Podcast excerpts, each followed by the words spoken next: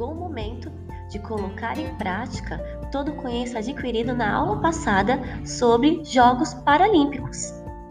Retomando a aula anterior, vocês receberam uma aula com material completo sobre o significado dos Jogos Paralímpicos, a divisão das modalidades esportivas, assim como os tipos de deficiências por esportes.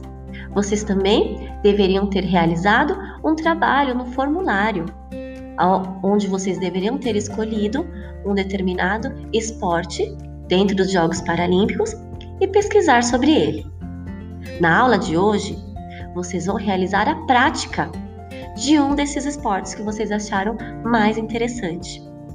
Exemplo: Sabemos que nos Jogos Paralímpicos o vôlei é, é realizado sentado e não em pé. Caso essa seja sua escolha, você deverá gravar um vídeo realizando um jogo de vôlei sentado. Sabemos que o jogo de basquete é realizado em cadeira de rodas.